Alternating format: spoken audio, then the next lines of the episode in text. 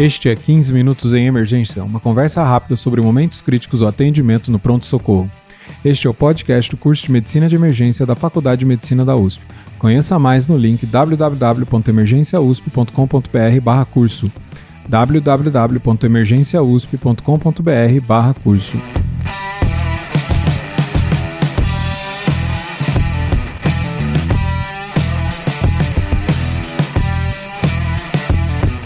Este é o episódio 103 e vamos falar de política pública em emergência. Eu sou o Dr. Júlio Marchini, está aqui comigo Dr. Pedro Vaz de Lima. Dr. Pedro é anestesista, formado na Faculdade de Medicina de Ribeirão Preto, da Universidade de São Paulo, tem mestrado de Gestão de Organização de Saúde da mesma faculdade e MBA pela Fundação Getúlio Vargas. Tudo bem, doutor Pedro? Tudo bem. Um prazer estar aqui no seu podcast, Júlio. Eu queria falar com você sobre política pública específico de emergência. Né? É, o que, que você acha que tem de iniciativa que a gente pode implantar no futuro que vão melhorar a, a valorização do emergencista nesse pronto-socorro, a capacidade dele atender e promover aí uma, uma saúde para os pacientes que tão, estão sendo atendidos. O que, que você tem de, de iniciativa a gente pode falar? Você estava comentando sobre a simples triagem que acontece, né? O que a gente vê é que existem, existem ainda algumas medidas que já são relativamente consagradas dentro do ambiente de emergência, mas que mesmo assim elas não estão capilarizadas no nosso sistema de atenção, né? O protocolo de Manchester seria um exemplo, mas a gente também tem outras medidas que não estão bem regulamentadas, né? Elas têm algumas regulações de financiamento, mas nem tanto assim de atuação. Uma coisa que, na minha opinião, podia transformar o atendimento na emergência era a gente conseguir, de fato, executar um prontuário médico único eletrônico no sistema de saúde.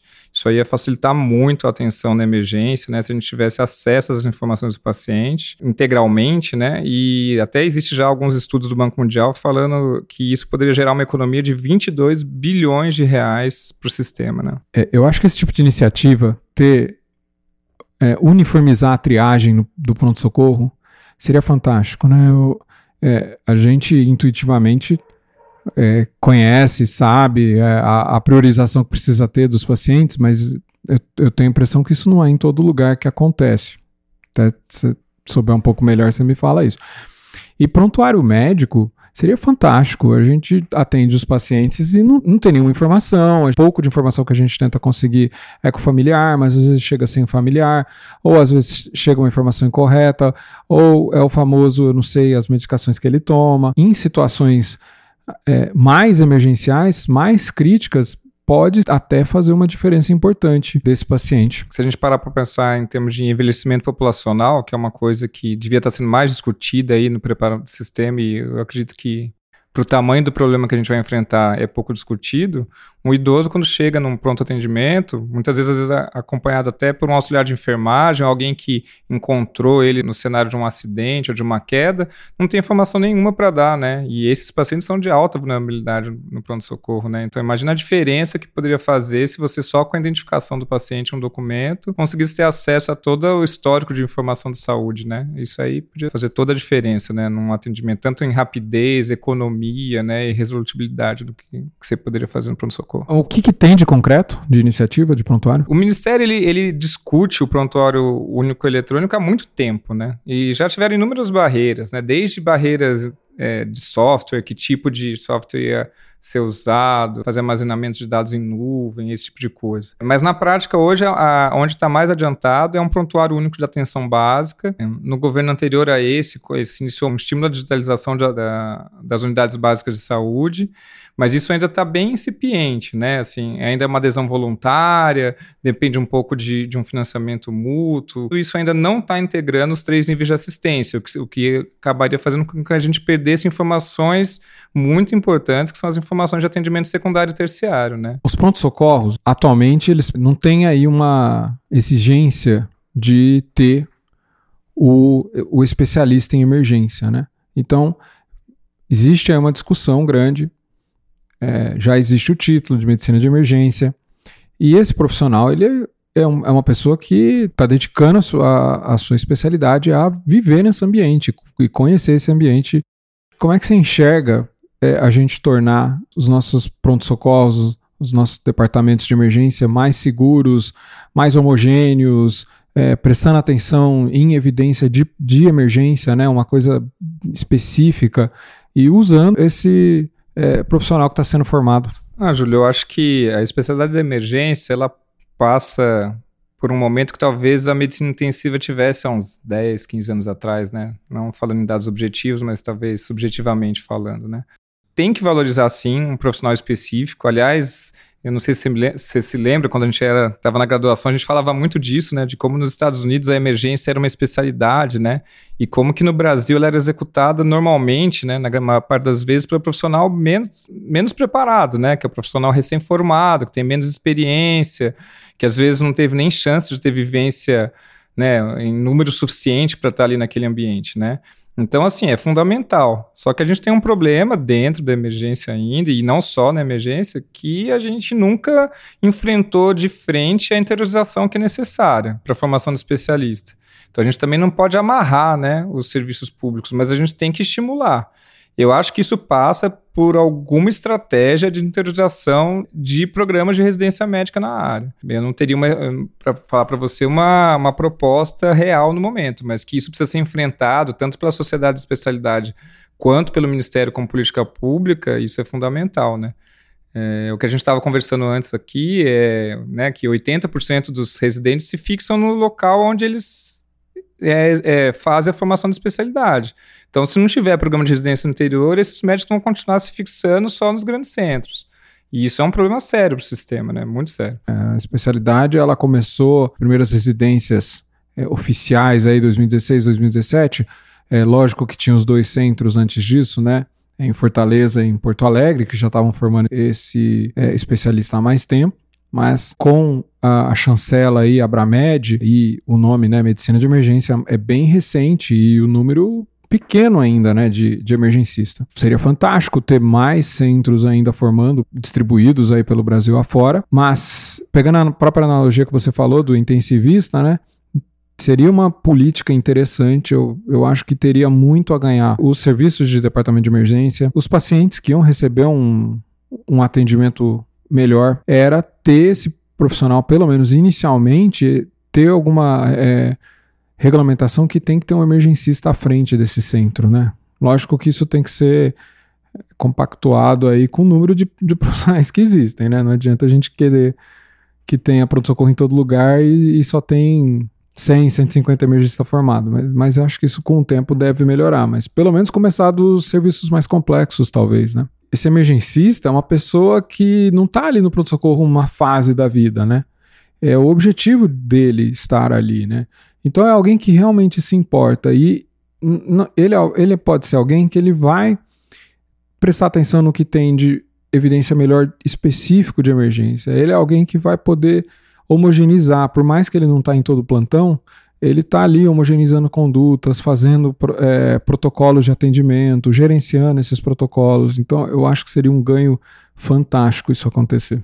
E esse profissional ele pode ter um papel dentro de um pronto-socorro como responsável parecido com um transversal na UTI. Né? Ele tem um papel de educação continuada, de formação de protocolos, é, de homogeneização da, do atendimento. Né? Então é fundamental. E eu acho que passa tanto por expandir a quantidade de vagas em número, mas também por interiorizar. E, e aí que fica uma dúvida, né? Até hoje, tudo que se tentou fazer de expansão, tanto de formação médica quanto de formação de especialista, não conseguiu enfrentar de fato o problema da interiorização. A gente continua com esse problema, mesmo com aumento bem expressivo, para falar no mínimo, da quantidade de escolas e de vagas de residência nos últimos anos. Né? Então a gente tem que mudar de estratégia, porque pelo jeito essa estratégia só de aumentar o número não está sendo, não está trazendo solução, né? Então aí até fica uma pergunta aí para os ouvintes também, é, em termos de estratégias, né, que a gente poderia fazer para enfrentar a interiorização de fato. Eu acho que precisa implantar programas de residência no interior. Eu acho que isso é fundamental. Se é levando profissionais já qualificados do ponto de vista acadêmico para pelo menos organizar a parte acadêmica desses serviços e ter nessas bases médicos né, que, que tenham capacidade de, né, de, de fazer ensino junto com assistência, mas eu acho que a gente tem que enfrentar isso de uma outra forma. Do jeito que a gente tem enfrentado até agora, eu acho que tem, não está trazendo resultado, pelo menos como a gente gostaria. Né? tem muito medo de, de essa, dessa interiorização. Quem que não conhece uma história de algum amigo, de algum colega que foi chamado para uma cidade no interior para ganhar um salário respeitado, de repente passa alguns meses, acaba, né? E a pessoa teve todo o trabalho de, de se mudar, de se fixar, e, e, é complicado, e fica isso permeando. Né? Interiorizar a formação é uma coisa complexa também, né? Você tem que levar um profissional qualificado para fazer uma boa formação, né? Precisa ter um bom incentivo para que isso aconteça, né? Talvez isso passe, assim, por um, lógico, um incentivo financeiro, né, para que algumas pessoas pudessem passar períodos, às vezes, no interior, para ajudar nessa formação, né. Eu acho que isso passa, talvez, para a discussão de uma carreira mesmo, carreira estável, né. Eu nunca fui médico emergencista, mas já fui médico de família, e eu vi o quanto eu fui pressionado, em um ano só de atuação que eu tive, quanto que eu fui pressionado politicamente, sob o ponto de vista municipal, para não fazer exatamente aquilo que era para ser feito. Então as pressões são grandes mesmo, assim. Então acho que tirar essa pressão do recebimento ou da carreira diretamente daquele gestor municipal, por exemplo, e os pronto-socorros normalmente eles estão muito próximos da gestão municipal, seria excelente, né? Seria excelente a gente ter, sei lá, uma carreira federal, por exemplo, para esse tipo de profissional. Talvez porque seja um profissional que de fato precisa ter em todo o país e de fato tem uma homogeneidade nessa carreira, em algum, em algum sentido, que é alguma coisa que pode surgir também. Eu entendo essa instabilidade e também entendo isso como sendo uma barreira a interiorizar. Mas a gente tem que enfrentar, isso é fato a gente não tem enfrentado. Se a gente não tem enfrentado a estrutura, se a gente não tem enfrentado as dificuldades financeiras, de financiamento estável, de criação de uma carreira que, que, que dê mais segurança para alguém fazer uma mudança dessa, então a gente tem que olhar para isso e tentar pensar em soluções. Simplesmente aumentar o número de profissionais, a gente está vendo que não vai chegar lá. Então a gente tem esse desafio mesmo, né, como sistema. Ô Pedro, um outro enorme desafio que a gente enfrenta no pronto-socorro são os pacientes com transtornos psiquiátricos, né? E eles chegam. Né? Chega o paciente com ideação suicida, é, ou se não, o paciente que teve a tentativa de suicídio, por mais que ele tenha uma intercorrência clínica que a gente precisa tratar, fica ainda essa intercorrência psiquiátrica a ser resolvida. Chegam os pacientes psicóticos, às vezes os pacientes no meio de um evento agressivo ali, hetero-autoagressivo, que ele precisa ser contido. O lugar de fazer esse atendimento, por enquanto, pelo Brasil afora, e basicamente ocorre nas emergências gerais, e depois não tem para onde esse paciente ir. A gente até olhou agora aqui 52 serviços de emergências psiquiátricas, cada um 6,8 leitos é, para atender esse paciente agudo no Brasil inteiro, completamente insuficiente. É um problema sério, né? A gente tem que voltar a discutir isso. É, a verdade é que desde que se iniciou a luta antimanicomial, e ela é importante, porque o que acontecia dentro dos manicômios era desumano, né, literalmente, é, a gente acabou observando um desmonte, né, dos leitos de retaguarda para a psiquiatria em geral, né, com fechamento desses grandes hospitais que existiam para receber os pacientes psiquiátricos, mas a verdade é que a gente não substituiu o sistema de atendimento urgência e emergência por outra coisa. A proposta da maior parte dos especialistas da área de que hajam leitos de psiquiatria dentro dos hospitais gerais. Não é voltar com aquela fórmula né, antiga e que a gente teve tanta dificuldade de acabar dos manicômios, mas a gente precisa de leite de retaguarda de emergência psiquiátrica nos hospitais gerais. Só que a gente precisa disso e esses leitos não são leitos normais, eles têm algumas adaptações, principalmente em relação a arquitetura e cenário, assim, até de equipe também assistencial, e a verdade é que eles não são é, interessantes, né, do ponto de vista social, até porque a doença psiquiátrica ela tem todo um estigma, né? Então ninguém quer receber um paciente psiquiátrico no hospital geral e fica temendo tudo que pode acontecer, né? Quando na verdade a maior parte deles, ainda mais depois de saído aí do, vamos dizer assim, do estado agudo, né, psiquiátrico, eles não são violentos, né? Eles são violentos naquele momento inicial, às vezes por ausência de medicação, mas depois você consegue fazer um bom controle, né? Só que você precisa desses leitos nos hospitais gerais. Então a gente também precisa, de novo, olhar para isso e pensar num, numa política geral de aumento do número de leitos de retaguarda psiquiátricos nos hospitais gerais. E conseguir que isso seja estimulado tanto no setor público quanto privado, porque esse é um déficit geral, assim. E para as famílias desses pacientes é angustiante. Você fica com o paciente no pronto-socorro dias, às vezes internado, e não tem um hospital para referenciar. Eu acho até que hoje em dia os médicos estão mais preparados para receber um paciente psiquiátrico, talvez do ponto de vista é, técnico, né, no sentido de saber fazer uma contenção algo desse gênero, mas eu acho que ainda falta muito o que fazer depois, né? Para onde esse paciente vai depois, né? E existem pouquíssimos serviços de psiquiatria 24 horas disponíveis. Então, isso é um problema seríssimo. É um problema que aconteceu até por um motivo, entre aspas, bom, que foi a luta antimanicomial, mas agora a gente está órfão. E a gente precisa, de novo, criar um sistema que possa receber esses pacientes, né? E eu acho que dentro do hospital geral é a saída, até porque é, a saída não é reestigmatizar toda essa doença. Só rapidinho, o, o, CAPS não cumpre essa função? O CAPS ele não tem função de atender urgência e emergência e nem tem equipe disponível para isso, né? É, o CAPS é um, é um serviço que surgiu para fazer a condição crônica do paciente, né? Seja do paciente só é, psiquiátrico normal, ou no caso de um CAPS AD, do paciente dependente químico, que, aliás, é outro capítulo à parte em relação às urgências e emergências psiquiátricas e também tem sido um, né, um problema de saúde pública enorme aí. Em São Paulo, por exemplo, é né, gritante. Mas os CAPs, eles não estão preparados para isso, eles não estão preparados para receber o paciente na urgência e emergência, né, e não são serviços para esse tipo de paciente, né, paciente agudo, né. Então, a gente não tem leito mesmo para os pacientes agudos, a gente precisa de novo fazer a abertura desses leitos. Isso tem que ser feito em hospitais gerais, não é para refazer manicômios, longe disso, mas isso também tem que ser feito para também até desestigmatizar a doença, né? E os problemas de saúde mental. Ô Pedro, logo antes da pandemia, você deve ter acompanhado também as iniciativas do Conselho Federal de Medicina de regulamentar a telemedicina. Teve um movimento médico geral aí completamente contra isso, teve que voltar atrás. De repente chegou a pandemia e derrubou, né?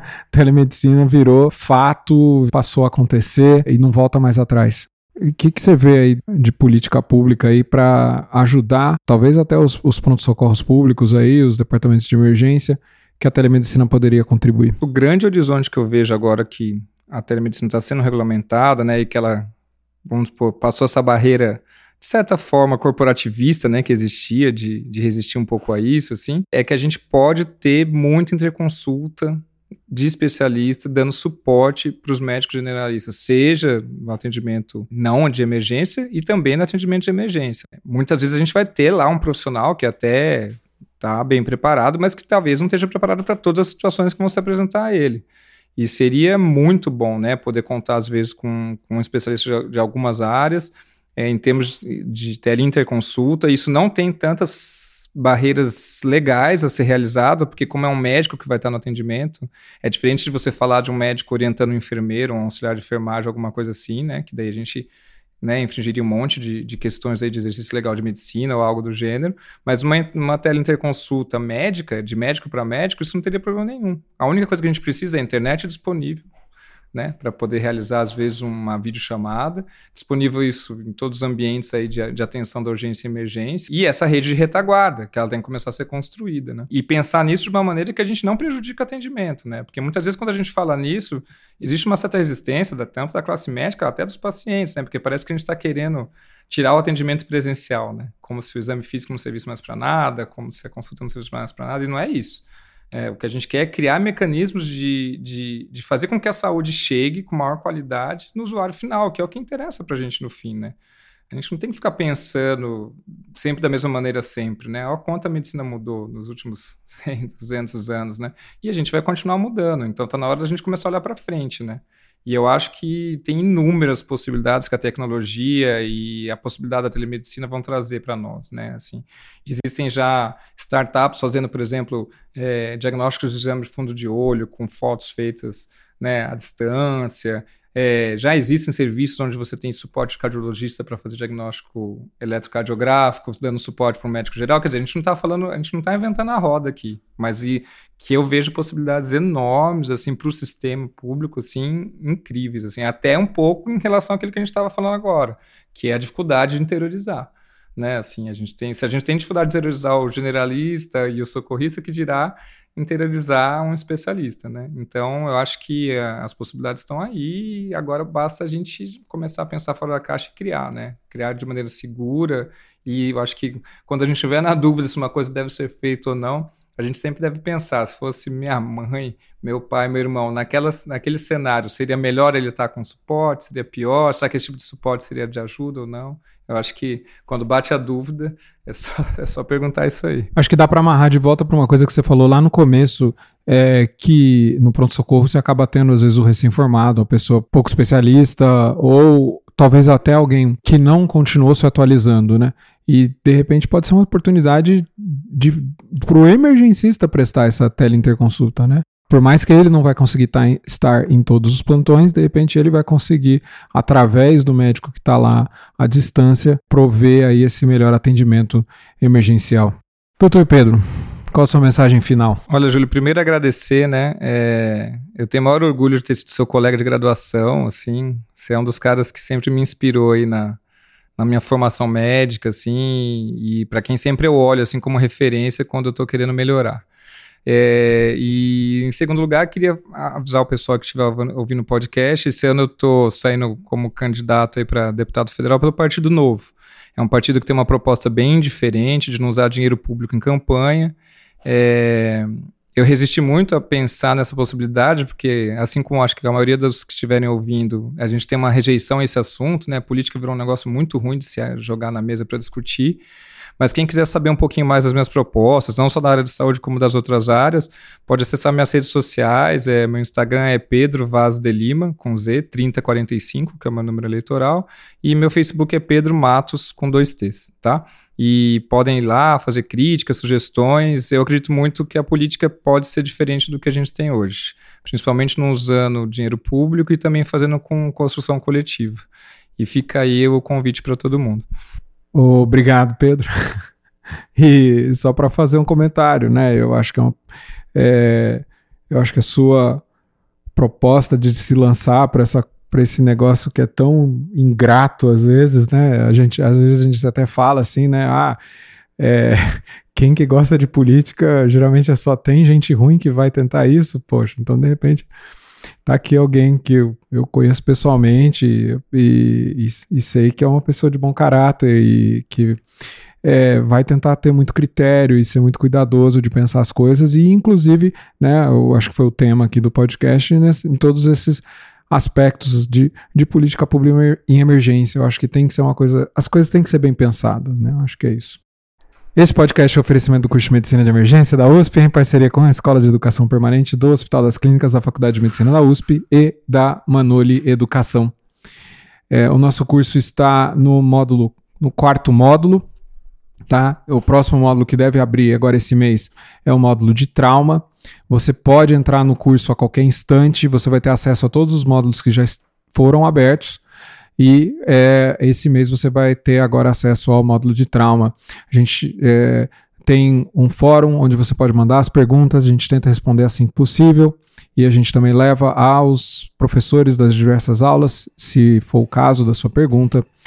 É, o, o curso está é, muito bom esse ano, está com muita coisa nova. É, né, a gente sempre grava as aulas é, novamente para todo o curso, então nunca reaproveita do outro ano. Qualquer novidade que está saindo está sempre é, a, transparecendo nas novas aulas do curso. Tá? Então, para quem quiser conhecer, no www.emergenciausp.com.br/curso. Se você gosta do nosso podcast, por favor, nos avalie no iTunes ou compartilhe o nosso link nas redes sociais. Isso é muito importante para que mais pessoas conheçam o nosso trabalho. E pode me mandar feedback para 15minutos.emergência.gmail.com Siga-nos nas redes sociais. Eu, você me encontra no Instagram em doutor.juliomarchini. É, e Dr. Pedro Vaz de Lima, ele acabou de falar, né? Você encontra ele no Instagram em arroba Pedro Vaz de Lima 3045, o Vaz com Z. E o curso de emergência você pode encontrar em emergênciausp. Muito obrigado e até a próxima.